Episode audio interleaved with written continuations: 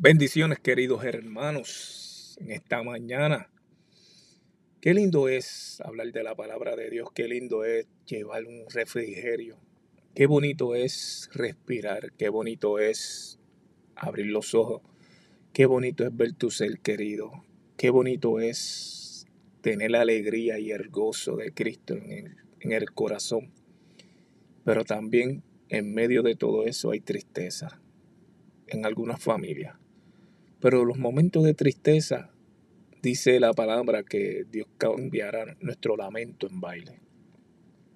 Pero en esta mañana, que me gustaría compartir siempre con ustedes, comparto una palabra, algo de cinco minutos para que llevemos en nuestra vida una palabra que te pueda alcanzar y marcar tu corazón.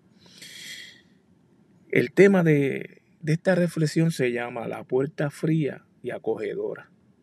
La lectura que vamos a leer solamente se encuentra en Lucas capítulo 4 versículo 4 y dice, escrito está, no solamente vivirá el hombre, no solamente de pan vive el hombre, discúlpeme.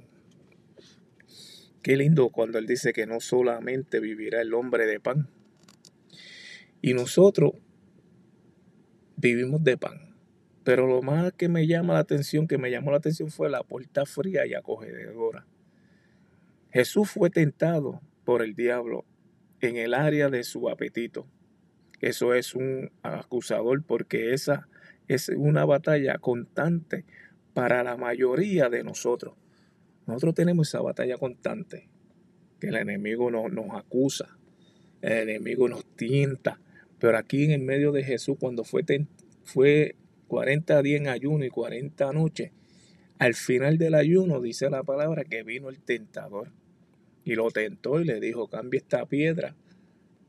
Si eres hijo de Dios, cambia esta piedra a pan.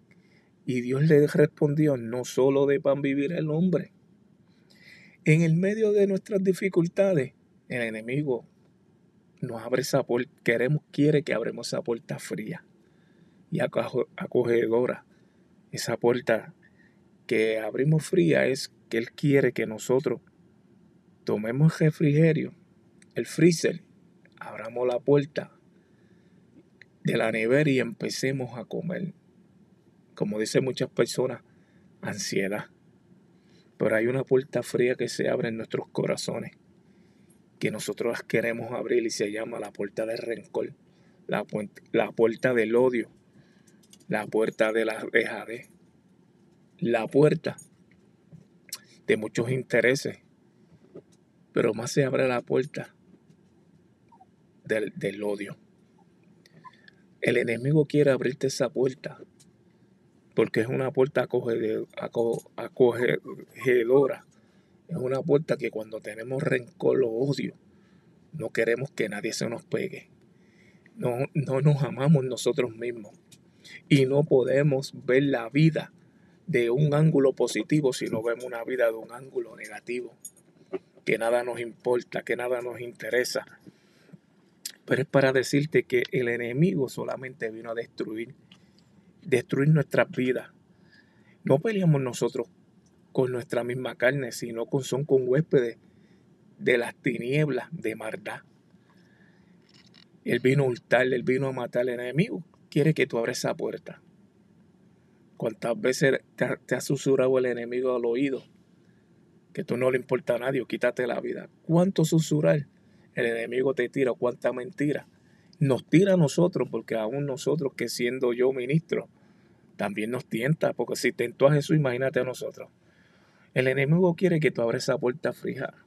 El enemigo quiere que tú te acomodes a sus comodidades de él, de sus placeres del mundo.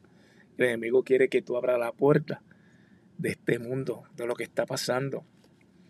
Y cuando abrimos la puerta, que nos volvemos comiendo como, como si no tuviéramos cómo parar hasta que nos enfermamos.